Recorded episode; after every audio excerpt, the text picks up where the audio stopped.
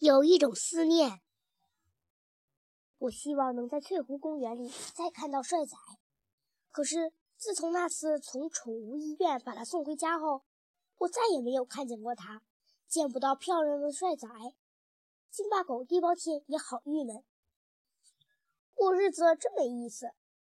地包天变得有些婆婆妈妈的，见不到帅仔，我们来公园有什么意思？我一直在为帅仔的命运而担心。我知道，纯种的德国腊肠狗性格非常固执，它会一路走到黑。好在帅仔的主人已经开始怀疑保姆狗老头了。地包天没把帅仔盼来，倒是把邻居菲娜给盼来了。哦天哪！地包天尖叫着，拍脑门，热情似火地扑了进去。飞呢？帅仔现在怎么样了？我正要告诉你们他的事情呢。帅仔的主人怕保姆狗老头再伤害他，已经把保姆狗送走了。哦，天哪！太好了，这样帅仔就没有危险了。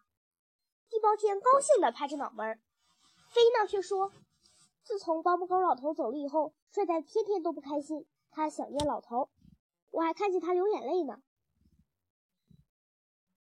难道他不知道保姆狗要害他吗？地包天很生气，他生帅仔的气，长得那么漂亮却那么笨。菲娜告诉我们，保姆狗老头曾经回去过一次。哦天哪！地包天怪叫着，拍着脑门。他想干什么？菲娜说：“他把帅仔带走了。”哦天哪！他把帅仔带到了哪里？听说是带到他的新家去了。后来，帅仔的主人把帅仔找回来了，在他的脖子上拴了一条皮带，每天把他拴在家里，不让他出去。哦天哪，可怜的帅仔！